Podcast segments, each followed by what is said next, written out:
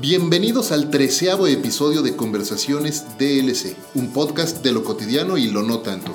Yo soy Efraín Mendicuti y como saben mi intención al crear este espacio es compartir con ustedes cómo muchos de los principales líderes de pensamiento, negocios, educación y cultura de habla hispana nos muestran con su trabajo, experiencia y ejemplo la forma en la que todos nosotros podemos hacer en nuestras vidas de lo cotidiano algo extraordinario. Comenzamos.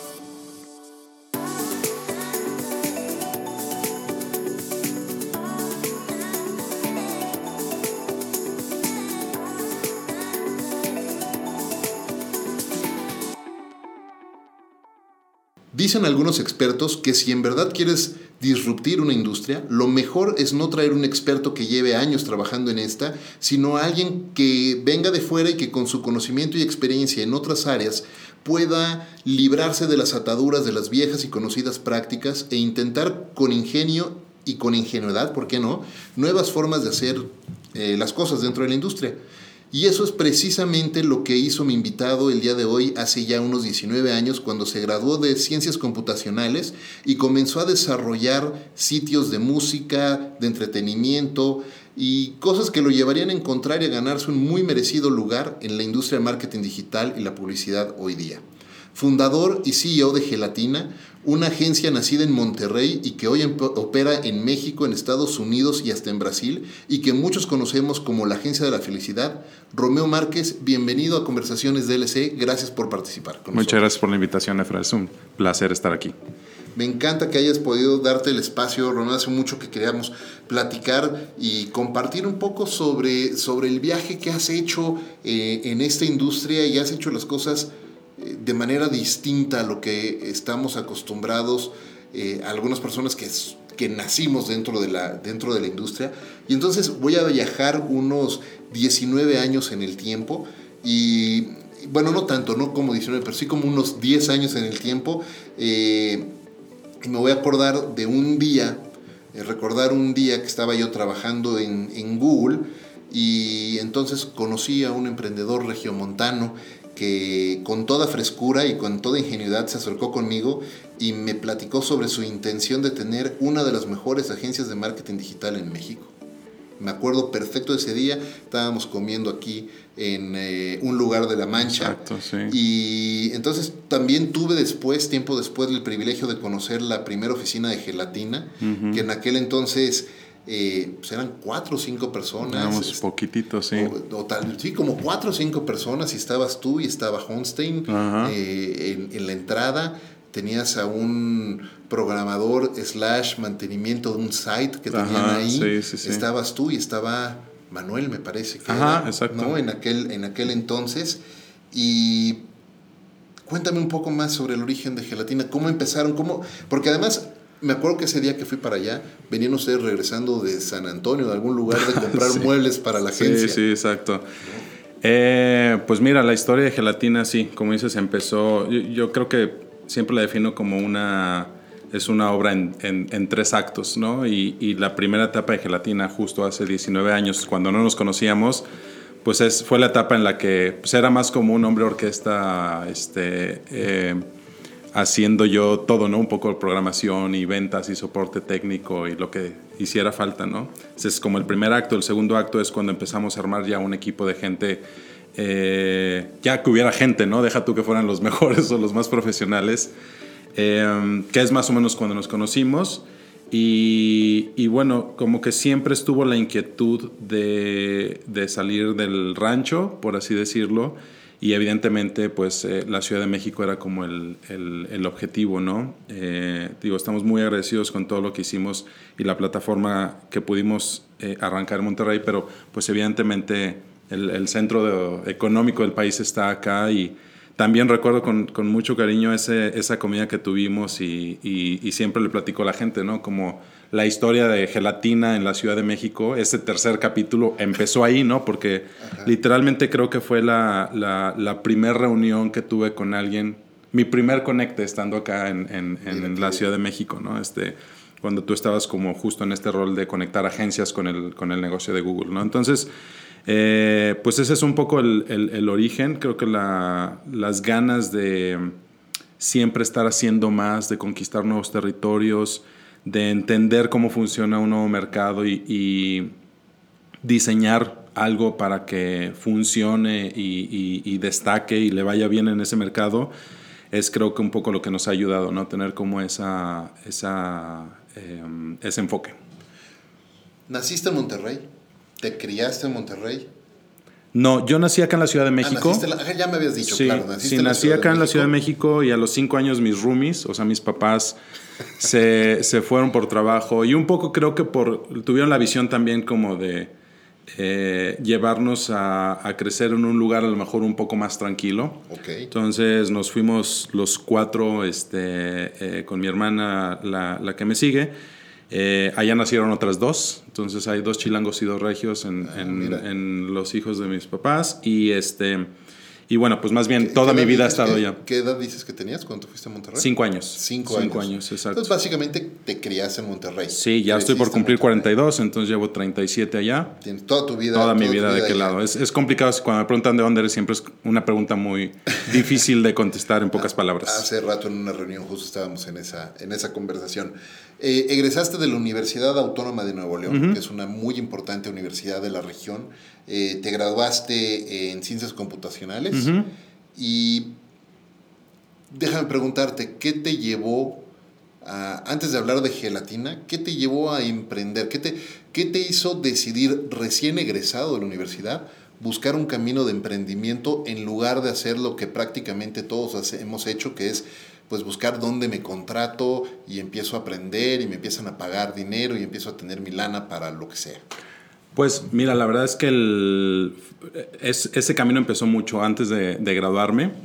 Este, cuando siempre hice muchas chambitas, ¿no? Desde, desde niño, ¿no? Si, si las listara, te puedo decir que he sido chalán de taquero. Este, un tiempo le pedía el taxi a mi tío y me salía a ruletear en las noches ¿Qué edad tenías cuando hacías este, esto? Estaba ya en la carrera, seguramente unos 18 años probablemente. Este, entonces hice muchísimas cosas. La falta de dinero es un gran motivador, por supuesto. este, yo le agradezco. Mi papá, el dinero de la semana estaba condicionado a dos cosas: que lavara el carro y que boleara sus zapatos. Dos actividades que hasta el día de hoy detesto hacer. Entonces llegó un punto en el que decía, eh, no gracias, este, no lavaba el carro y no boleaba los zapatos, pero tenía que buscar formas alternas de, hacer dinero. ¿no? Entonces eso me llevó, por ejemplo, en la, en la facultad yo hacía tareas y las cobraba. Ah, sí. Entonces, este, sí, pues hacía mi laboratorio de, la, de, programación y pues hacía otras tres variantes del programa y siempre, nunca faltaba el, el mal estudiante que no había hecho la tarea y pues ahí había un mercado. Qué, interesante. Podríamos decir que, bueno, la, la, vena emprendedora la traías ya desde, desde muy chico entonces. Sí, yo creo que sí. Y bueno, tengo una tía que, que este, una vez eh, se iba de viaje a, Acapulco y entonces yo le dije, tía, espérame, y agarré un montón de hojas y me puse a hacer mapas del tesoro, así les llamé. Entonces, pues ahí eran, según esto, como, ¿dónde está el tesoro? Y le dije, por favor, véndelos en en, Acapulco. Y pues mi tía agarró onda, se los llevó, regresó con una bolsa llena de monedas. Este, y eso, eh, todavía vivía en México, entonces tenía menos de cinco años cuando eso pasó. Entonces yo creo que sí, de repente seguramente podríamos decir ya estaba por ahí el, chip implantado. Qué bueno, es, es, impresionante porque eh, es una coincidencia, cuando tú piensas en distintos emprendedores alrededor del mundo, ¿eh? eh la mayoría son personas que desde siempre estaban eh, desde pequeños buscándole, taloneando. Y cómo generar recursos y eh, mi esposa, que también es em, emprendedora como tú, eh, también me acuerdo, desde chiquita estaba buscando hacer cosas y entonces tenía un puesto en un tianguis y vendía peluches. Y ella tenía 15 años y estaba vendiendo peluches, ¿no? Este, eh, Aparte sin que nadie le dijera que tenía que hacer eso, ¿no? O sea, por una, por, una este, iniciativa propia. ¿no? Entonces es súper súper interesante eso, ¿no? Y cuando piensas en algunos otros personajes famosos, lo mismo, ¿no? Cuentan la misma historia de cómo estaban ellos haciendo actividades así. Déjame, déjame regresarme un poco de nuevo a, la historia de Gelatina, porque me, me, acuerdo mucho de esa vez que conocimos, o que conocí por primera vez tu tu oficina y estábamos justo sentados en tu escritorio, una mesa de cristal, eh, y estábamos dibujando sobre el cristal de tu escritorio, ¿te acuerdas? Y, estábamos hablando cómo podemos generar una estrategia, cómo se podía eh, definir una estrategia de lead generation para una universidad, porque era uno de, tus, de, tus, primeros clientes, me acuerdo. Estabas en, ese, en, ese, en ese momento. En ese proceso, sí. Y algo que recuerdo mucho de eso y que te debo reconocer es la humildad, la actitud de gran humildad que tenías y con la que preguntaba, no digo que no la tengas ya, claro que sí, pero en algunas cosas se pierden con el tiempo. pero me acuerdo mucho en eso, ¿no? Las preguntas con esa auténtica humildad y ganas de aprender y curiosidad por decir, oye, pues yo sé hacer este tipo de sitios, pero yo no he hecho esto y cómo lo puedo hacer y cómo puedo aprender.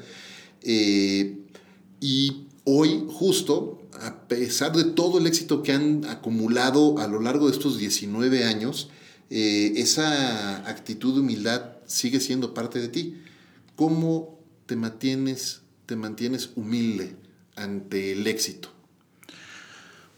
mira, hablando específicamente de, aquella época, yo creo que para mí siempre, siempre fue muy latente que yo no venía del mundo del marketing, yo no estudié marketing, no estudié comunicación, no estudié publicidad, pero nos estábamos metiendo en ese terreno, ¿no?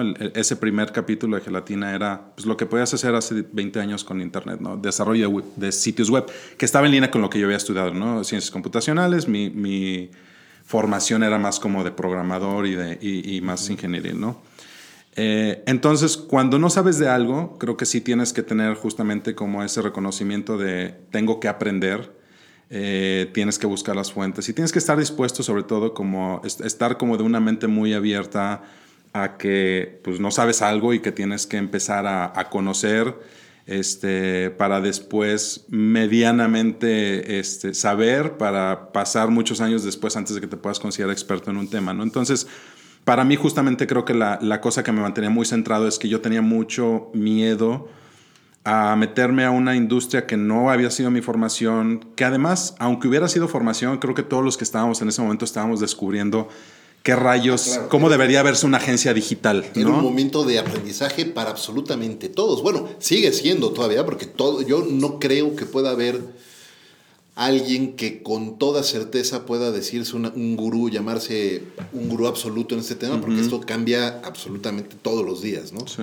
Pero sí, en esa época todavía había un tema de... Estábamos más rupestres todavía, ¿no? Totalmente. Este, entonces, justo... Eh, creo que al final el, el que te mantengas siempre como queriendo aprender de una cosa, te mantiene con una actitud de como, como no sé de esto, tienes que definitivamente reconocer que hay alguien que sabe más que tú que, que al respecto, entonces tienes que, reitero, tener como esta apertura a, a, que alguien te puede enseñar o que tienes que encontrar esas fuentes y pues no sé, es, es algo que no se podría lograr como con una cierta arrogancia, ¿no? De, de, querer ser un sabelo todo, aunque, aunque no lo seas en realidad. ¿Te ayudó tu formación, tu formación como ingeniero? Te ayudó a tener como una estructura de aprendizaje y de, cuestionar cosas y tratar de armar como un esquema para aprender? ¿O fue algo que fuiste igual desarrollando con el tiempo? No, yo creo que la, cosa más importante que me dio justamente la... Digo, no solo era las ciencias computacionales, sino además estaba en, en la facultad de físico-matemáticas. Entonces, si has visto alguna vez un capítulo de Big Bang Theory, Haz de cuenta que, que, yo era Leonard con, con, los amigos nerds alrededor y los que juegan Magic y todo eso. Entonces, eh, sí, ahí desarrollas creo que justamente un pensamiento muy, por una parte muy racional, por otra parte el pensamiento abstracto, este, em, el, el, desarrollar un algoritmo pues justamente requiere como un cierto tipo de imaginación y creatividad alterna a la que normalmente usamos en, en publicidad pero sí te ayuda a tener un pensamiento más estructurado, ¿no? Justamente. Entonces creo que por ahí, pues sí, ayudó muchísimo eso. ¿Cómo, cómo sientes que a lo largo de estos años se ha ajustado o cambiado tu manera de, aprender? Yo lo pregunto porque tú sabes que yo soy un ferviente creyente en que todos debemos de mantener una actitud de eterno estudiante y debemos de estar estudiando todos los días, descubriendo cosas nuevas todos los días. Eh, no importa si lo haces de una manera autodidacta o enrolándote en algún curso o leyendo algún buen libro o escuchando un podcast o un audiolibro o viendo videos y tutoriales, pero todos los días tenemos la oportunidad de seguir aprendiendo y no podemos dejar pasar la oportunidad de seguir aprendiendo. ¿Cómo, ¿Cómo, ha cambiado tu, tu hábito de aprendizaje o de estudio? Creo que el día de hoy es mucho más amplio. Te puedo decir que hace 10 años estaba yo justamente más preocupado por los fundamentos de, de marketing y de, psicología y de antropología y digamos como las cosas que pudieran haber hecho eh, el core de los servicios de la agencia mejores. Eh, el día de hoy te puedo decir que mi, mi forma de aprendizaje es más amplia. Eh, te voy a poner un ejemplo como muy personal. Hace tres años me compré un piano y estoy aprendiendo a tocar con videos de YouTube. ¿No eh, tocabas el piano antes? Físicamente nada más. Tocar, hacer música en un piano, no. De niño por ahí tuve un teclado y así, pero realmente nunca una formación, nunca tomé una clase formal. Eh, y, y, hace tres años tuve como esa inquietud. Eh, y es, pongo ese ejemplo porque justamente creo que el día de hoy no hay una sola materia que no quieras aprender o desarrollar que el conocimiento no esté ya ahí afuera.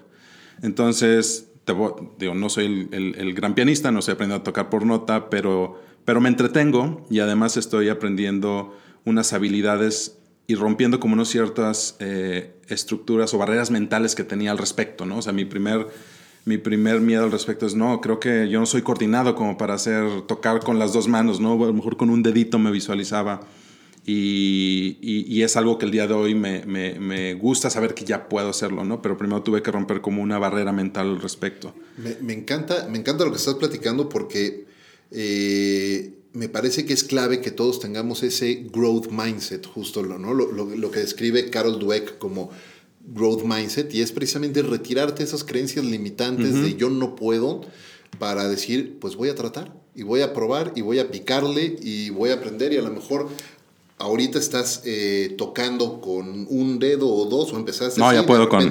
empiezas con dos dedos en cada mano y de repente ya estás con tres. Y Yo me identifico contigo porque yo de, de, cuando estaba en la, en la secundaria empecé a, tomar clases de guitarra. Mm. Creo que hice un solo recital de guitarra en alguna ocasión ahí con la escuela. Y después... Eh, pues ya sabes, te juntas con los amigos y sí, vamos a poner el grupo, no sé qué, igual tocabas el puro círculo de Claro, claro. Pero estábamos con eso y llegó un amigo, fuimos a casa de un amigo que es eh, hijo de uno de los miembros de los Joao. Okay. Este grupo. Sí, claro, sí. Y entonces, claro, llegamos a su casa y lleno de instrumentos y tiene todo un estudio ahí. Y me acuerdo que mi amigo se sentó en el piano, empezó a tocar. Y yo decía, este cuate toca padrísimo. Y sacó un sintetizador y empezó a tocarlo. Y dije, no, a ver, enséñame, ¿no? Y empecé a tocar. Y, lo mismo, sin estudiar eh, formalmente, me puse allí a buscar y sabía sabía que las notas eran do, re, mi, fa, sol, la, si, do, ¿no? Y sabía que en la flauta, porque en la secundaria te enseñaban la flauta, ¿no? Entonces más o menos sabía cómo era. Y con eso me puse yo a tratar de investigar y cómo tocar y, tocaba un poquito y luego ya tocaba más. Y, bueno, ahora cada vez que voy a un Liverpool y un teclado me Sí, claro. Este, pero, lo que las mujeres compran, ¿no? Pero es, es, padrísimo porque vas desarrollando competencias. Creo que lo, lo dijiste ahorita, importante, hacerse de nuevas habilidades. Fuera de allá, de, de, todo este chiste, lo más importante es mantenerte siempre desarrollando nuevas habilidades que complementen, que no necesariamente tienen que ser de tu carrera o de tu profesión, sino habilidades que complementen tu vida.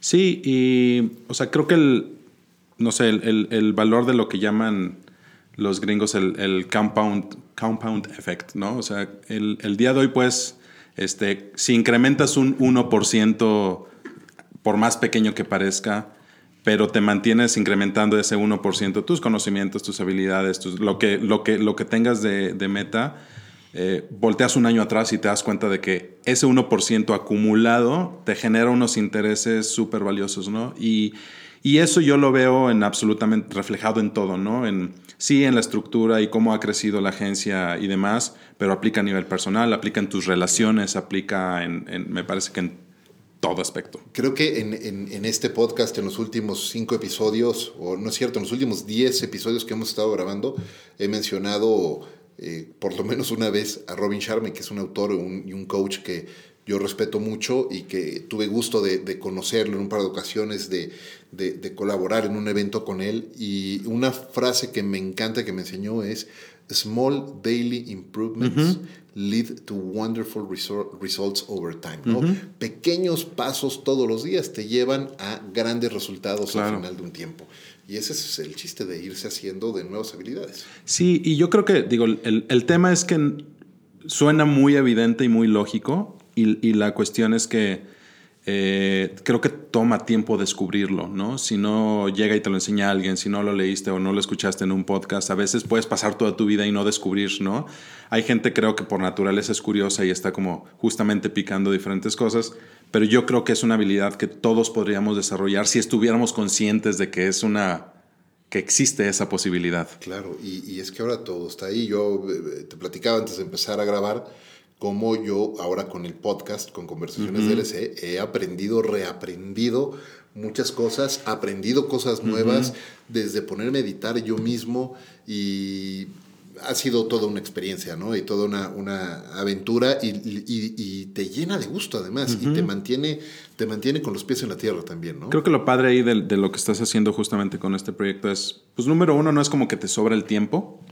Entonces, eh, claramente significa que tienes que dedicarte, deja tu editar, ¿no? Haces una investigación y este, coordinas. Y es algo que a lo mejor, digamos, en un escenario ideal hasta pudieras delegarle a alguien, ¿no? Pero decides hacerlo tú mismo y eso al final te hace una persona más completa en términos de tus habilidades técnicas, ¿no? No, sé, cuántos pueden decir, este, eh, hice un podcast y ya llevo 13 episodios.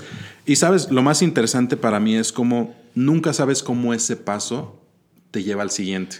Entonces, a lo mejor en cinco años vamos a estar platicando y como este, aprendiste GarageBand para hacer tu podcast, en cinco años a hacer DJ Efra o alguna cosa así por el estilo y tu, y, tu vida toma otro rumbo, ¿no? Y justo lo, lo que me gusta de estas oportunidades es que inevitablemente te lleva a otro punto de tu vida y si otra vez tomas ese mindset de aprender y tomar esas oportunidades, entonces, pues sí, eh, te puedo decir que tu vida nunca va a ser aburrida porque siempre vas a estar como enfrentando y tomando nuevos retos. Parte de tomar nuevos retos, y gracias por lo que comentas, parte, parte de tomar nuevos retos tiene que ver con una filosofía de vida. ¿no? Además, o sea, creo que no es casualidad, creo que hay muchas personas, es más, la naturaleza humana es eh, tiene un, es adversa al riesgo. ¿no? claro, sí. Hay un miedo terrible a tomar riesgos. Es nuestro cerebro reptiliano que nos dice, ah, ah, ahí hay peligro, mejor ni te metas en eso, vamos a mantenernos seguros y a salvo aquí, cómodos. Pero realmente para romper con eso se necesita tener una filosofía, una filosofía de vida que te ayude a, hacer otras cosas. Eh, déjame regresar un poco a gelatina hablando de eso, porque Hoy estaba leyendo eh, en el último ranking publicado en México de agencias de marketing digital, ya Gelatina ocupa el lugar 15 dentro de las top agencias en México, que son, o sea, no es poca cosa, es, es un lugar muy, muy merecido. Eh, y, más importante que, que ese lugar, eh, me parece que es una agencia que se ha destacado por ser como muchos le dicen, eh, y el otro día leí un artículo de, sobre la agencia, la agencia de la felicidad. y, y, eso tiene que ver con tu propia filosofía personal, me imagino. ¿Cuál es eso? ¿A qué se debe? ¿Por qué la agencia de la, de la felicidad? ¿Por qué tanta gente ha llegado a trabajar? Porque ahora, ¿cuántas personas son ya en gelatina? 205 me parece que es el último conteo. La primera vez que yo fui a Gelatina eran, eran cuatro. Esos cinco, ¿no? Sí, exacto. Sí. Eh, eh, no, no, no, llegaban ni a los cinco de los 200. Y ahora son 205.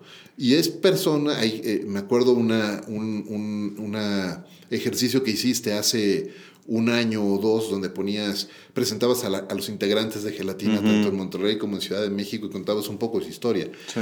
Y todos llevaban ya eh, cierta historia con, gelatina. Es decir, no todos eran recién, no eran recién eh, ingresados a la agencia, ya tenían un, tiempo con ustedes. Retener talento en esta industria es muy complicado y ustedes lo están logrando. y lo están logrando con este tema de la agencia de la, de la felicidad. ¿Cómo es eso? ¿A qué se debe? Platícame un poco de eso. Fíjate que hubo un punto crítico en la historia de gelatina más o menos en el 2013, eh, porque de repente en, un par de meses perdimos muchísima más gente de la que estábamos acostumbrados a perder. No recuerdo ni siquiera cuántas personas, pero digamos que eh, rompían los estándares de, la rotación natural que teníamos en la agencia, que siempre había sido muy baja, ¿no? En, y, tuvimos que hacer un ejercicio de introspección. Veíamos, eh, lanzamos nuestra primera encuesta de clima laboral para entender qué estábamos haciendo mal y por qué estábamos quizás perdiendo cierta competitividad. Y, y, eso nos llevó, digo, fue un proceso muy enriquecedor, pero eso nos llevó a desarrollar como lo que informalmente habíamos estado llevando como filosofía de vida y que finalmente se plasmó en, en un documento. El proceso fue muy interesante, investigamos, no sé, la, inspiración de Sapos y de Netflix y de LinkedIn, como estas compañías que en el Silicon Valley se habían distinguido por tener un, eh, una cultura que iba más allá del, este, de, las eh, comidas gratis y los, este, eh, los, este, los nap pots y todo eso.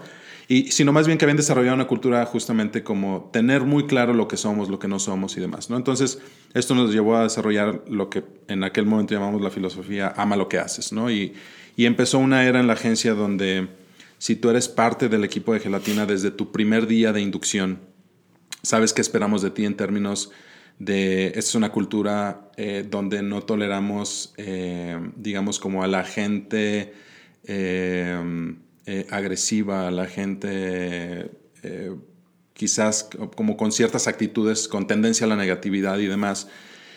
Y, y, ponemos mucho esfuerzo el día de hoy en, en quién aceptamos en el equipo, ¿no? Al final es tu casa, tú puedes poner tus reglas y nuestro proceso el día de hoy nos lleva a buscar gente que, que, vibre más o menos como a la misma frecuencia. ¿no? Hay una diversidad impresionante en la agencia, sin embargo todos como compartimos esta, esta, esta personalidad o esta forma de ser que está muy orientada hacia, pasamos todo el día juntos, ¿por qué no mejor este, nos llevamos bien y, y, nos divertimos en el proceso? ¿no? Entonces, eh, eso creo que nos ha ayudado muchísimo en términos, ahorita lo mencionabas, la retención. En la agencia tenemos gente de más de 10 años. Eh, muchas de las cosas que se han dicho de los millennials en términos de su este, inestabilidad, inestabilidad, y demás, exactamente, eh, entendimos que el modelo era el que los estaba orillando. El modelo laboral, digamos, tradicional los estaba orillando a no me siento a gusto aquí, tengo que ir a probar otra cosa. Y, y no, y en, en, la búsqueda del trabajo que los comprendiera, ¿no? Pero, pero por ejemplo, ¿qué, ¿qué es eso que están encontrando en ustedes que se sienten comprendidos e identificados? Mencionaste ahorita dos cosas que me parece que son eh, de, de, de, distinguir de, entre toda la industria. Uno, personas que llevan más de 10 años con ustedes, uh -huh. lo cual se, se, sale de toda sí. norma dentro de la, de la, industria. Hay, por supuesto, algunas excepciones claro, ¿no? Sí, en, sí, en, en, algunas agencias, pero, pero son las menos. Claro. Y son casos muy especiales. Eh, en, en, el caso de ustedes, tienes varias personas con más de 10 años. Es una cosa que destaco. Y la otra cosa que destaco, lo que acabo de decir, es hablase de inducción. Uh -huh. Cuando alguien ingresa por primera vez a la, a la agencia, uh -huh. hay una inducción. Yo tengo 24 años en la industria de marketing y publicidad. he tenido grandes procesos de inducción cuando he entrado a una empresa, pero esos procesos de inducción han sido en Twitter uh -huh. o en Google o en Disney, que tienen culturas muy sí, arraigadas. Claro pero he tenido, y a pesar de que he tenido la fortuna enorme de trabajar con algunas de las más destacadas agencias uh -huh. eh, a nivel global, no he visto, con toda franqueza, eh, salvo tal vez en BBDO, un proceso de inducción. Uh -huh. ¿Qué es lo que están haciendo ustedes con inducción? Pues mira, justamente el, el te decía, derivado como de este ejercicio de introspección que hicimos, nos dimos cuenta de que si bien nos habíamos preocupado mucho por crecer, eh, estábamos en el rush ¿no? de ganar pitches y de crecer la agencia y de contratar y demás, y habíamos descuidado un poco la formalidad con la que deberíamos de estar operando, ¿no? Y, creo que hasta ese momento no habíamos cachado pues que las agencias también o, los, o, las compañías o demás pasan por procesos de maduración, ¿no? Al principio, pues eres, eres, como un infante, ¿no? Y no tienes eh, ni los recursos, ni hay, hay, una carencia de muchas cosas, ¿no? Pero conforme va pasando el tiempo, vas creciendo, vas madurando, creo que estás obligado a dar como unos ciertos pasos que, que justamente te lleven hacia ser una compañía más madura, ¿no? Entonces, justamente em, a partir, te digo, de este, de este momento empezamos a formalizar muchas cosas que en la agencia, francamente, no porque no fueran importantes, eh, número uno, bueno, no habíamos visualizado el gran diferenciador que podrían ser. Y número dos, simplemente no habíamos tenido como el tiempo y los recursos para hacerlo, ¿no? Y en ese momento en, eh, marco como este parte aguas porque empezamos a tener un proceso constante de crecimiento. ¿no? Bueno, no teníamos antes de esto ni departamento de recursos humanos, ¿no? El del departamento de recursos humanos es de más de 10 personas, ya tiene subespecialidades, hay una área específicamente de reclutamiento, otra de cultura, este, otra de desarrollo de talento. Y, y lo vimos necesario justamente porque estábamos entendiendo que la, las nuevas generaciones hoy están buscando un formato mucho más diferente.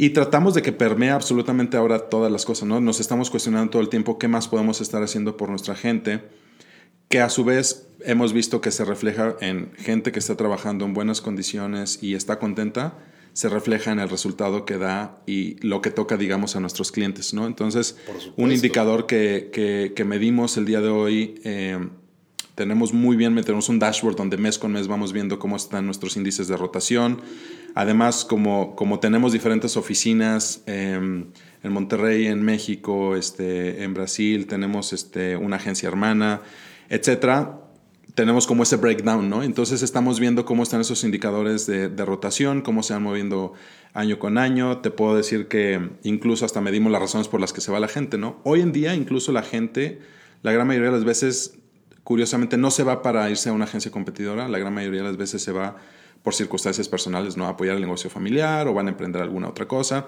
Y ante eso, pues la verdad es que tampoco hay mucho que puedas hacer, ¿no? sino más bien hasta alentar a que la gente vaya y experimente, ¿no? Creo que, creo que ese es un tema súper importante, ahorita que mencionas eso, alentar a la gente. Estaba escuchando justo un podcast eh, donde eh, eh, Chase Jarvis platica con Reid Hoffman, creador, fundador de LinkedIn, y Reid platica cómo eh, desde su punto de vista como empresario y como VC y angel investor, eh, es súper importante que en las empresas, en la que sea, los, los managers, las personas que son responsables de equipos, tengan conversaciones importantes, reales y francas con sus equipos sobre, claro que queremos que se sigan desarrollando dentro de nuestras empresas y sigan creciendo, pero también reconocer que en algún momento van a tener o van a querer tomar un camino distinto. Y es obligación de nosotros en las empresas no solamente eh, generar un espacio bueno para que puedan desarrollarse dentro de nuestra empresa, sino además un espacio para que puedan hacerse de las competencias que eventualmente los va a llevar a migrar hacia otro camino, pero que al hacer eso vas a permitir que ellos te ayuden a transformar tu empresa también. Entonces, eh, ese, ese, es el verdadero ganar-ganar ¿no? En, la carrera profesional de todos y en cómo se construye una empresa versus el esquema de ven, te exploto, te saco todo lo que pueda y después ya no me importa que sea de ti. ¿no? Entonces, hay, una forma muy distinta y correcta de hacer las cosas. Claro, y creo que mm, justamente, o sea, los tiempos van cambiando, las, las, las nuevas generaciones van eh, desarrollando también como nuevas necesidades y, lo que hemos visto es que tienes que ir todo el tiempo mejorando esos procesos, ¿no? Lo que hoy te funciona el día de, hoy, de, mañana no.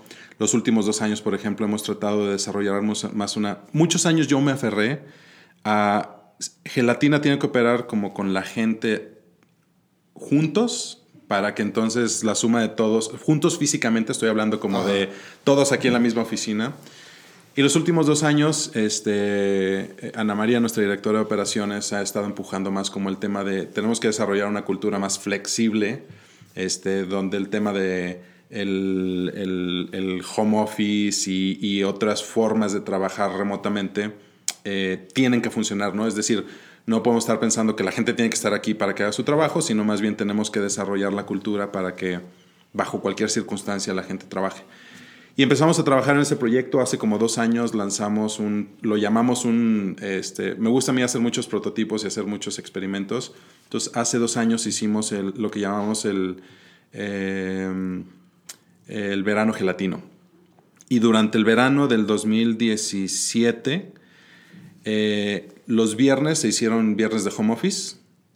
Para todos. Para todos, de todas las oficinas y el lunes mediodía de home office. Entonces digamos que tu fin de semana empezaba el jueves en la noche, en la tarde que nos despedíamos, eh, viernes de home office pegado a tu fin de semana y el lunes en la tarde nos veíamos otra vez, ¿no?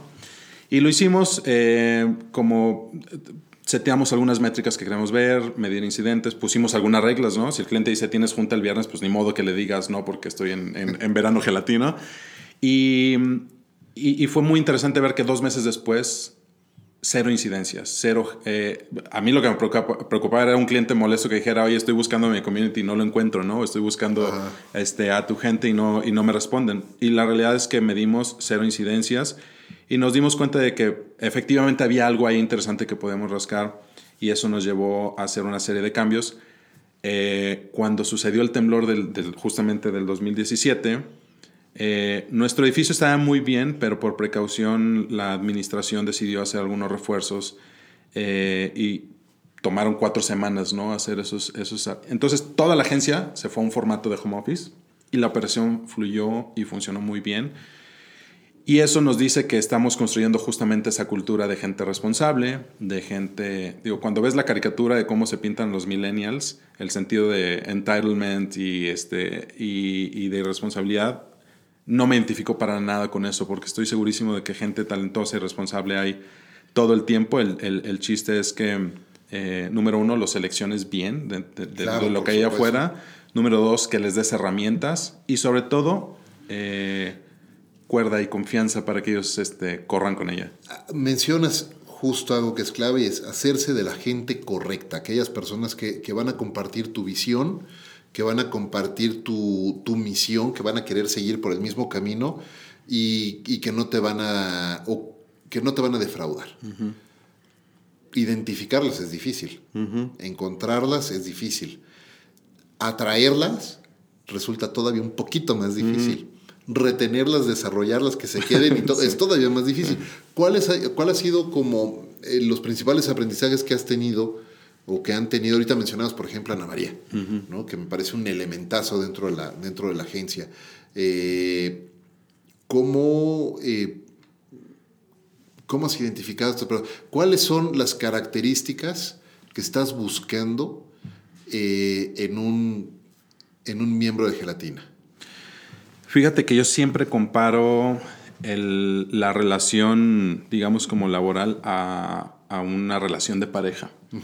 Y así como, como tienes claro qué esperas en tu, en tu pareja y hay como una, unos listas de estoy dispuesto a aceptar esto y a, me gustaría esto y hasta puedo tolerar esto, pero esto no y, demás. Entonces cuando tienes esa claridad de, de qué estás, de qué es lo que quieres y qué es lo que buscas, pues ya, ya con eso ya sabes este, filtrar un poco, ¿no? Este, por ahí empiezas, ¿no? Voy a hablar, el caso de Ana María es, es, es, excepcional porque, por ejemplo, no sé si sabías, pero ella fue nuestro cliente en Mattel. Sí, sí, sí, sabía. Cuando, cuando empezamos, nosotros nos conocimos en el día que nos dio un brief para, para pitch de, de, de, Fisher Price. Ella en ese tiempo era la, la, la, brand manager. Y para los que están pensando que nos robamos a nuestra. que le robamos un elemento a un cliente, no, ella después tuvo como su, su este su crisis millennial y se fue a vivir a Cancún un año. Y todo este tiempo mantuvimos ese tiempo, porque la verdad es que desde que la conocimos y vimos que eh, a su corta edad tenía una forma de pensamiento y un desarrollo profesional que, que, a mí siempre me gustó y yo le decía, este, cuando, cuando quiera regresar, pues avísame, ¿no? Entonces todo este tiempo fue justamente un año que yo estuve yendo este, con la familia como casi una vez al mes íbamos a Cancún.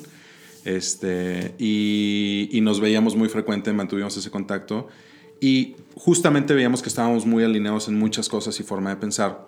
Y más o menos en ese, en ese tiempo eh, yo también ya estaba pensando en robustecer muchísimo más la estructura directiva de gelatina, ¿no? creo que una de las cosas más en las que hemos trabajado más fuertemente los últimos tres años es como hablaba yo hace rato de los grados de maduración y es pasar de ser la agencia en la que Romeo está de metiche en creativo, está de metiche en administración, está como tratando de hacer muchas cosas, pero reconociendo que no puede serlo todo a la vez. Eh, justamente, pues ya tenía muy claro que teníamos que poner gente, que tenía que escoger un equipo que fuera como ese gabinete súper fuerte y súper eh, em, autosuficiente como para llevar a la, a la, agencia al siguiente nivel, ¿no? Entonces, eh, e, e, ese es un ejemplo, ¿no? Entonces, cuando ya Ana María estuvo lista para regresar, pues se integró como directora de operaciones. Y, creo que una, hay, hay, una chica que se llama Sarah Blakely, que es la que fundó Spanx, la compañía, y ella eh, tiene una frase que me gusta un montón, y dice, en cuanto puedas, eh, en cuanto tenga los recursos o el tiempo, lo que sea, dice, hire your weaknesses, ¿no? O sea, en lo que tú eres débil, ve y busca a esa persona que sea su fortaleza de, de, de, de core, ¿no? Entonces Ana María justamente em, trae unas bases, pues ella es, ella es este, politóloga y economista, entonces imagínate, o sea, es también muy analítica, es, es, tiene una inclinación hacia la estructura y tengo que reconocer que es algo que a mí me estaba, pero súper fallando bastante, ¿no? Entonces es, es una mentalidad de muchos, de, muy orientada hacia el proceso. Y, y así, o sea, creo que el, el, la forma en la que la gente se ha ido integrando, este, una, una cosa que hemos, para el tema de retención que me preguntabas hace rato, en gelatina puedes desarrollar carrera. Es decir, lo que entendimos es que esta generación, seis meses después de estar haciendo exactamente el mismo rol, ya se aburrió. Y, y, con justa razón, ¿no? Entonces, más bien ellos como con esta hambre de qué más puedo aprender o qué más puedo hacer, lo que hemos desarrollado internamente es como un, un programa en el que a lo mejor a veces son movimientos laterales, ¿no? Oye, eres creador, es copy creativo, y ya llevas seis meses ahí o un año, bueno, vas a seguir siendo, pero ahora vas a tener la oportunidad de experimentar con otra marca, con otra audiencia, con otro consumidor, ¿no? Y entonces eso los mantiene, en mi opinión, eh, estimulados, ¿no? Como aprendiendo todo el tiempo. Sin necesariamente promoverlos. Exacto, o sea, y, y bueno, esa fórmula te va a funcionar un par de años y eventualmente vas a tener que ver eh, cuál es el siguiente paso. ¿no? Entonces lo que hemos mapeado es para cada una, eh, tenemos un, plan de desarrollo para la gente eh, y hemos tenido gente incluso que ha hecho como cambios dramáticos de carrera. ¿no? El día de hoy tenemos directores de cuenta que, que iniciaron en, en, la agencia como diseñadores gráficos. ¿no? Entonces tú dices, bueno, pues ¿qué, como, ¿qué tendría que ver una cosa con la otra? Y la realidad es que ha servido para que tengan pues la gente pueda explorar otras áreas en las que también pueden ser buenos, ¿no? Digo, el hecho de que hayas estudiado una carrera cuatro años no significa que tienes que dedicarte el resto de tu vida a eso, ¿no? a eso, ¿no? Y más bien creo que en la agencia hemos puesto las cosas en la mesa y fomentado el que, oye, ¿te interesan otras cosas? Tú alza la mano y te, y te damos oportunidades. Lo, que me gusta mucho de lo que nos estás compartiendo es que es una propuesta distinta cómo tratar esta crisis de eh, de precisamente de, digamos, impaciencia o de, de, las ganas de tener resultados instantáneos. Creo que sí, eh, hay un, un, fenómeno en general que se ha dado y no nada más en la generación de los millennials, y lo entre comillas, sino en la nuestra también, ¿eh? en la generación X. Todos los que experimentamos con esta nueva tecnología, ¿no? Claro, cualquier persona, exacto, cualquier persona que haya estado expuesto a un horno de microondas donde haces palomitas en tres minutos, ya estás acostumbrado a lo instantáneo y quieres resultados rápidos. Y no importa si tienen 20 años o 40, hay personas que, que empiezan en una posición y a los seis meses ya quieren hacer otra cosa y es difícil para una empresa poder decir, oye, claro que sí, ahorita te voy a promover. No, pues, mm. espérate, tienes que todos nosotros tenemos que, ahora sí que, como, como, como, decía mi papá, pagar la factura, ¿no? Claro, eh, sí, sí, y tienes que uh, pay your dues y, y, hacer el camino que corresponde. Pero lo interesante, y, me, justo me acabo de recordar un, un, programa que existe justo en Twitter, que es este de rotación, donde tienes la oportunidad de probar otras cosas sin eh, sin necesariamente ser promovido, sino te mueven de manera temporal. no sé, seis, nueve meses a hacer otro rol y entonces eso te da la oportunidad de decir, oye, si ese es el camino que quiero seguir o no, si estaba mejor donde, donde estaba. Yo sostengo, y esta plática la he tenido con muchas personas que, eh, que me ha tocado o que he tenido la fortuna de, de, liderar, en parte de, como, como, miembros de, mis equipos. Y cuando, cuando me platican, oye, Efraín, es que yo ya estoy listo para, para el puesto que sigue, ya necesito que me promuevan, eh, una conversación que ya hubiera querido yo que alguien hubiera tenido conmigo en su, en su momento, es el que tú sientas, y fíjate qué importante creo que es esto, el que tú sientas que ya dominas y eres maestro absoluto de tu rol actual, no quiere decir, pero para nada, que ya estés listo para el rol que sigue. Lo que quiere decir es que eres un experto y dominas a la perfección tu rol actual, nada más. Pero para estar listo para una promoción y poder realmente ser exitoso en esa nueva posición de mayor responsabilidad, antes necesitas estar experimentando y tomando ciertas tareas y responsabilidades de ese nuevo rol para dominarlas. Y una vez que las domines, entonces sí, estás listo para ser exitoso en ese nuevo rol y ya es el momento de poderte promover. Sé que suena un poco, un poco eh, lejano y un poco rígido, pero mira, yo, yo me acuerdo en posiciones eh, más joven, ¿no? Tuve la, oportunidad, tuve la fortuna de ser responsable de marketing y publicidad de Walt Disney Parks and Resorts a los 27 años. Un escuela, un niño. Sí, claro. Francamente, eh, técnicamente tenía el conocimiento, sí, técnicamente tenía todo el conocimiento. Tenía algunos años de experiencia, sí, porque empecé a trabajar desde el segundo o tercer semestre de la universidad. Eh, de manera formal y antes hacía pininos también. Entonces tenía cierta experiencia, por supuesto. Tenía el conocimiento técnico suficiente, sí. ¿Me entrenaron para hacer más cosas estando ahí? Sí, por supuesto. ¿Tenía la, la, madurez emocional, para manejar el estrés de esa responsabilidad? No, para nada. Para nada. Y no por inmaduro, sino porque todo tiene un proceso y todos vamos creciendo y todos vamos aprendiendo. Y entonces eh, resulta ser, me di cuenta que hay retos que no necesariamente estás listos listo para enfrentarlos en ese momento y que pudiste haberte esperado y darte la oportunidad de, tal vez hacer un pacing más eh, constante en tu carrera en lugar de un pico, de un brinco tan rápido y hacerte de esa madurez.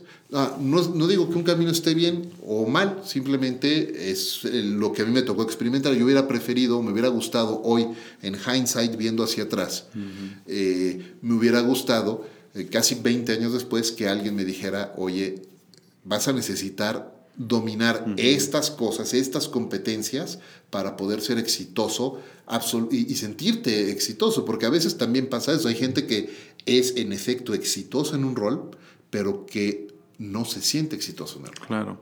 ¿Sabes qué? Y, lo más difícil de combatir en esos casos es que, eh, voy a poner como el ejemplo, ¿no? Pues espera que termines tu carrera y luego conozcas a alguien y te cases y profesionalmente vayas avanzando y lo tengas así, así como que hay un path que se espera de ti, ¿no? Entonces, creo que mucha, mucha gente a veces siente esa presión, ¿no? Como de, oye, ya llevo un año haciendo lo mismo, o dos años, o lo que sea, ¿qué sigue? Pero a veces no es ni siquiera porque lo quieran, ¿eh? A veces es como porque sienten que, que, que están obligados a dar un siguiente paso, es lo esperado.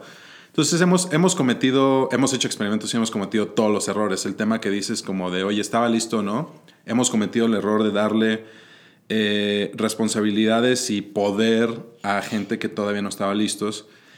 Y el día de hoy, em, la forma en la que resolvemos eso es cuando alguien creemos que ya domina justamente un tema y ya está listo para su siguiente misión, estamos tratando de dar un acompañamiento previo a dar la, digamos, la responsabilidad, ¿no? Entonces, em, una de las cosas con las que estamos trabajando, sobre todo en el último año, es un tema de mentorship, donde eh, de mentorship y uno que tenemos como ahí en, cocina que, que, a mí me, me, interesa muchísimo es el del shadowing, ¿no? O sea, como de, oye, eh, siempre es muy fácil ver como la parte glamurosa del trabajo de alguien más.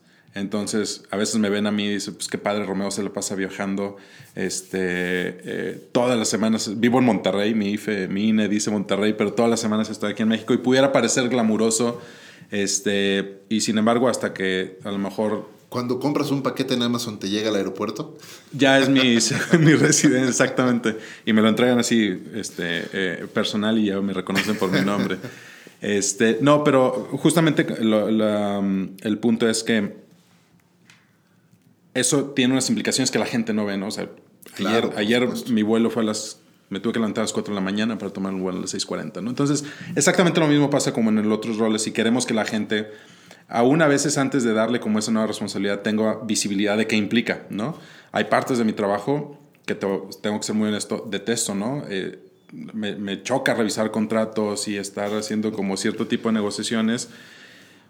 Pero ese es el 3% de mi tiempo. Si quiero disfrutar el otro 97, tengo que hacer ese 3. Por supuesto. Pero a veces no es tan visible que está ahí, ¿no? Entonces, justamente lo que estamos haciendo con la gente es cómo les ayudamos, cómo hay un acompañamiento, cómo los preparamos mejor. Porque si no, lo que hemos visto es que o terminan echándose para atrás de, hoy esto no es lo que quería y perdimos tiempo, o tronamos a alguien justamente porque a lo mejor no tenía la inteligencia emocional, sobre todo en, roles más de management, ¿no? Donde ya implica ahora sí tomar este eh, control y guiar a un equipo y empezar a ser como el responsable del trabajo de un grupo, por ejemplo, de 10 personas, ¿no?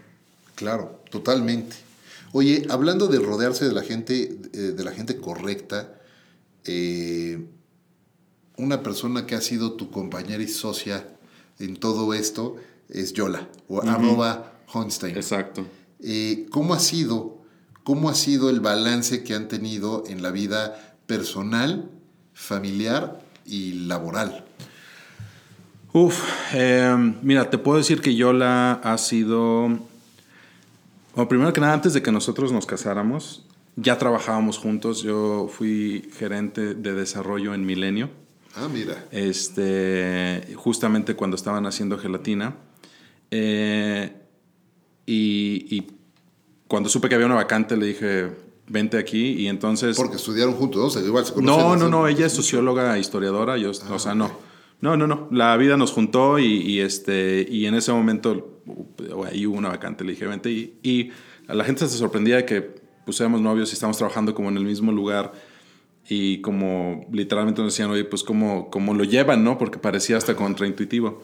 Entonces, la verdad es que siempre hemos, eh, siempre hemos hecho buena mancuerna y tengo que reconocer que muchas de las decisiones claves de gelatina han sido justamente por el push de ella, ¿no? Eh, desde la primera, te decía que en el primer acto de gelatina era yo haciendo todo y la primera vez que contratamos a alguien fue porque yo la dijo, a mí me daba terror la responsabilidad de una nómina, me preocupaba tener una persona en nómina, ahora tenemos 200 y cacho y ya ni pienso en eso.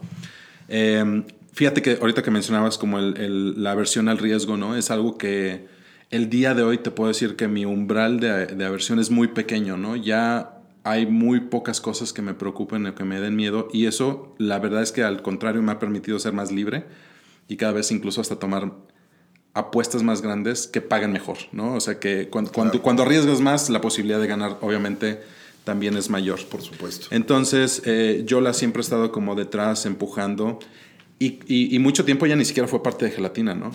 Llegó un momento en el que me dijo, a ver, vamos a revisar las finanzas de gelatina y se dio cuenta que tenía un despapalle este, fin, fiscal, que teníamos clientes que, nos, que me estaban persiguiendo para que les facturara porque les surgía pagarme. O sea, imagínate, tenía el problema de clientes que me querían pagar y yo no les mandaba la factura porque estaba más preocupado en ejecutar, en desarrollar el sitio o en claro. dar alguna otra cosa más de la operación, ¿no?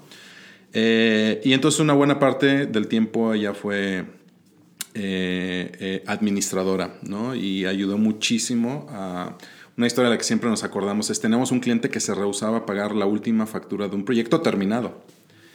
Eh, y entonces Yola hizo su misión personal, dijo, nos va a pagar. Y entonces yo ya va por perdidísimo ese proyecto. Y pues mira, hasta dónde te puede llevar como la determinación y, y, literalmente, no sé, se tardó tres meses probablemente y tuvo que hacer marcación personal y hacer miles de llamadas y visitas personales pero pues terminaron pagando, ¿no? Entonces, eh, eh, hace ratito que hablaba del Higher Weaknesses, la verdad es que eh, vino a ser un complemento muy interesante, ¿no? Porque pues habilidades que yo no tenía, a mí no se me daba muy bien esa parte como de, de andar este, cobrando y partes administrativas, no estaban mis habilidades y ella las vino a, a, complementar muy bien. Y siempre hemos trabajado como que muy, muy bien a gusto, ¿no? Este, el, el día de hoy estamos más orientados a nuevos proyectos. Eh, no sé si te había platicado, pero yo la está arrancando un food hall allá en Monterrey.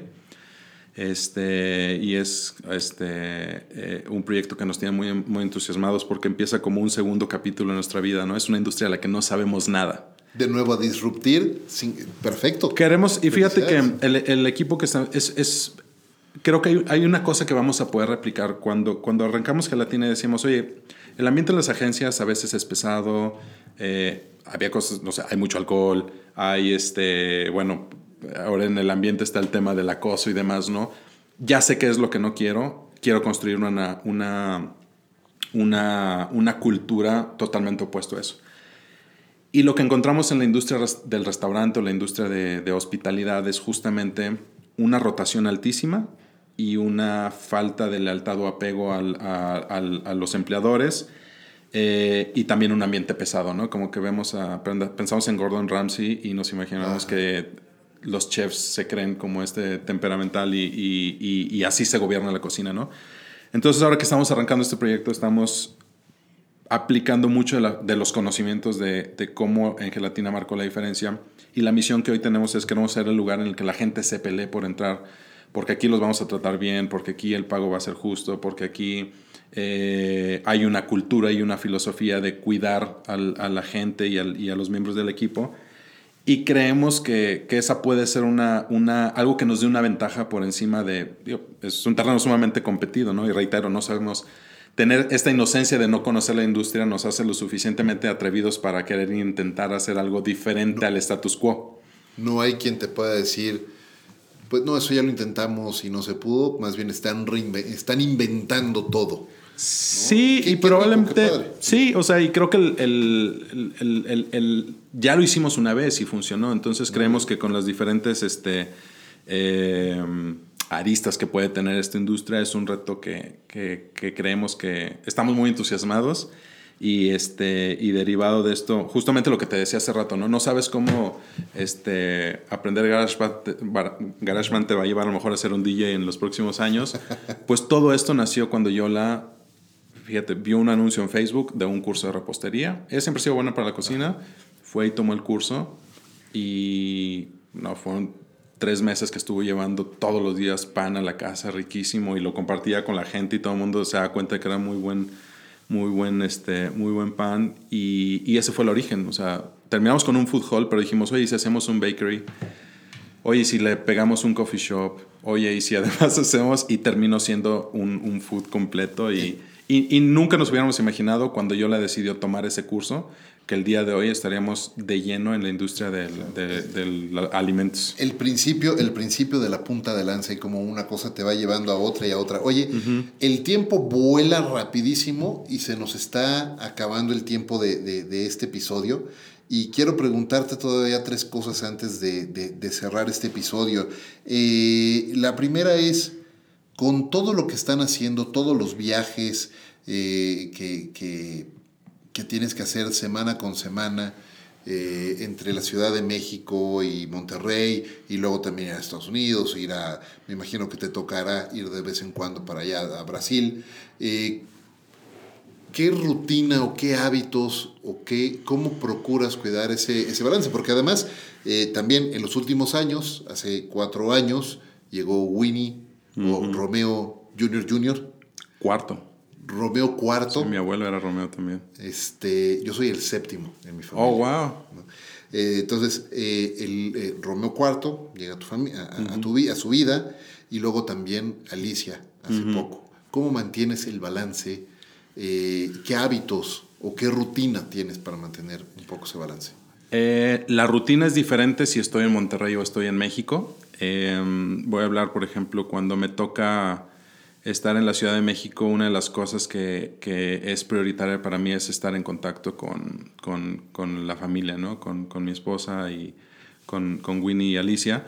Entonces, por ejemplo, pues inicia muy temprano, ¿no? Yo sé que ellos a las seis y media ya se levantaron para ir a la escuela y más o menos como a las siete ya están desayunando.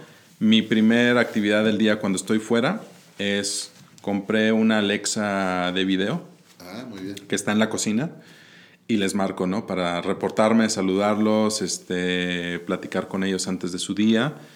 Eh, y ahí es el kickoff, ¿no? Este, ya después empiezo...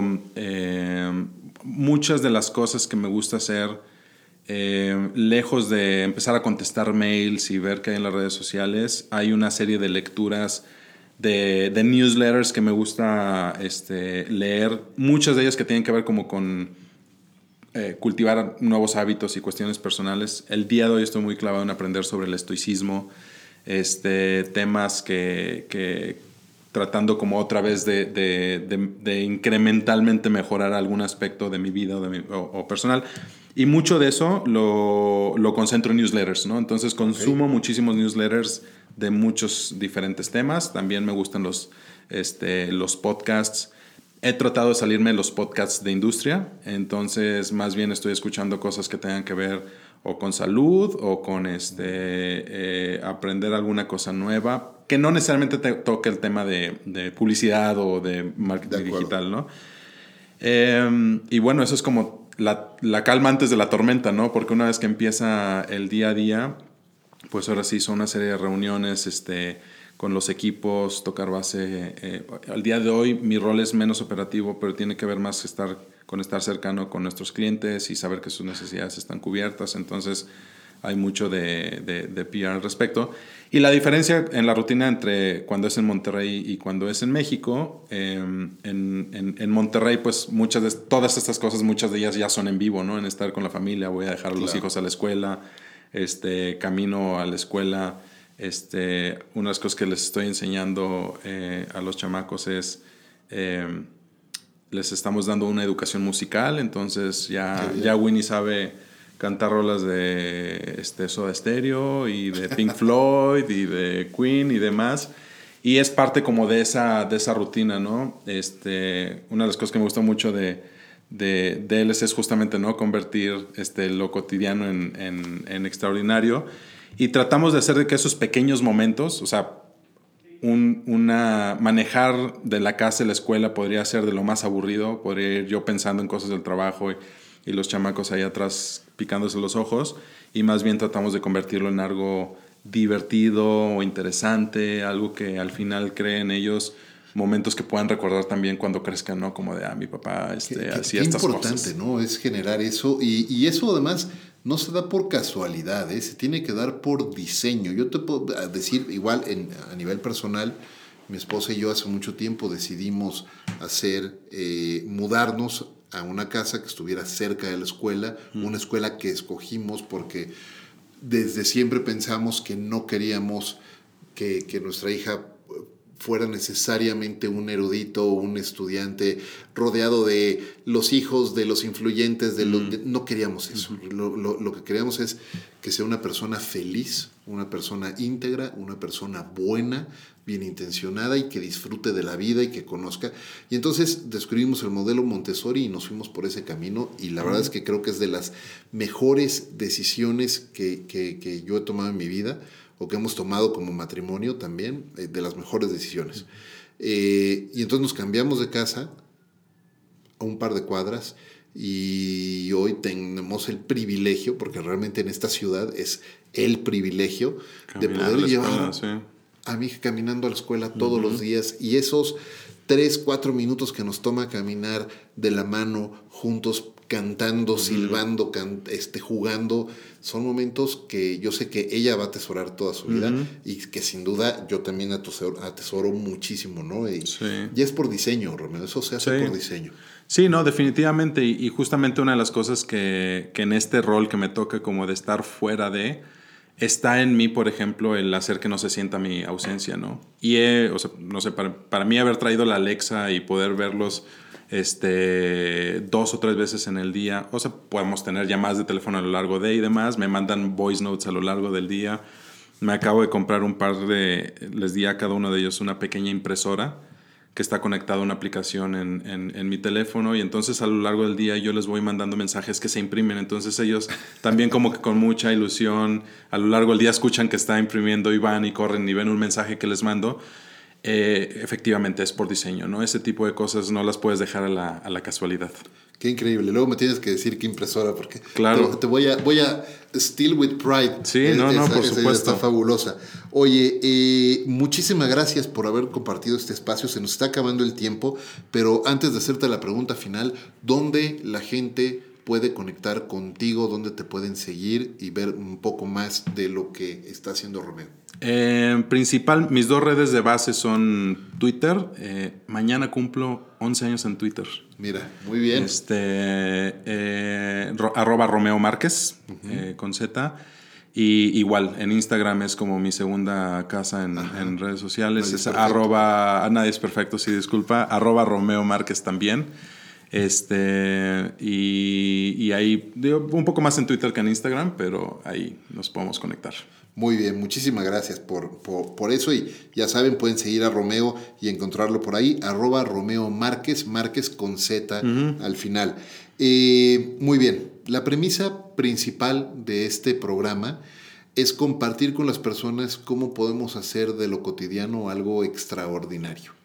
Para ti, Romeo, con todo lo que nos has platicado y toda esta experiencia que has acumulado como empresario, como, como alguien que llega con toda esta ingenuidad a disrumpir eh, eh, toda una industria y hacer cosas distintas y ahora con, con este food hall que están haciendo. Eh, ¿Qué es para ti hacer de lo cotidiano algo extraordinario? Yo creo que las tareas incluso más básicas, si les das como el spin correcto, se pueden convertir en, en algo divertido. Eh, voy a poner un ejemplo otra vez a, mi infancia. Mi papá, el, antes de que me lo condicionara a lavar el carro y volar los zapatos, cuando éramos niños, el domingo nos, nos, este, nos, nos, daba nuestro domingo justamente, pero nos lo hacía de forma divertida. Nos hacía, por ejemplo, laberintos y nos hacía catafixias. Y entonces, lo que pudo haber sido transaccional, de aquí está la lana, para tu semana, él lo convertía en, un juego. Entonces, eh, yo de personalidad trato de ser muy juguetón, muy bromista, de no tomarme las cosas muy en serio. Y muchas actividades de lo diario trato de darle justamente como ese spin eh, positivo, ¿no? Entonces, eh, creo que de todo esto alrededor, la tarea más aburrida es, me choca revisar contratos, pero incluso en encontrar, en, revisar contratos puedes encontrarle como la parte divertida. Para mí es justo darle ese spin divertido para hacerlo este, algo cotidiano eh, extraordinario.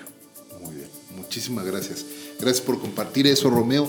Muchas gracias por acompañarnos eh, en este episodio. Ahora sí, llegamos al final. Nos, fuimos un poco más largo eh, de lo esperado, pero la plática estuvo muy rica. Queda la invitación abierta para grabar otro episodio porque seguramente podríamos seguirnos aquí otra, otra hora por lo menos platicando. Antes de irnos, quiero, quiero hacerte un reconocimiento rápido, Romeo, porque a pesar de la difícil industria en la que decidiste incursionar hace tantos años, eh, has construido una gran empresa que desde mi punto de vista es un gran ejemplo de cómo una agencia de marketing sí puede ser un gran lugar para trabajar y un lugar para que y un gran lugar para que la gente haga lo que ama hacer. Así es que te felicito por eso, te reconozco por eso. Muchas gracias, sombrero. Muchas gracias por acompañarnos de nuevo en este episodio de Conversaciones DLC. Eh, muchas gracias, como todas las semanas, a Balance 22, que todas las semanas nos abre las puertas para grabar estos episodios, aunque el día de hoy no grabamos por allá, eh, siempre están presentes. Y muchas, muchas gracias, como siempre, a Ricolto Café, que todos los días me acompaña en esta aventura de vida. Eh, muchísimas gracias a todos ustedes que nos acompañaron en este episodio. Eh, gracias de nuevo a Romeo. Gracias. Yo soy Efraín Mendicuti. Eh, esto es Conversaciones DLC y los espero en el siguiente episodio. Hasta la próxima.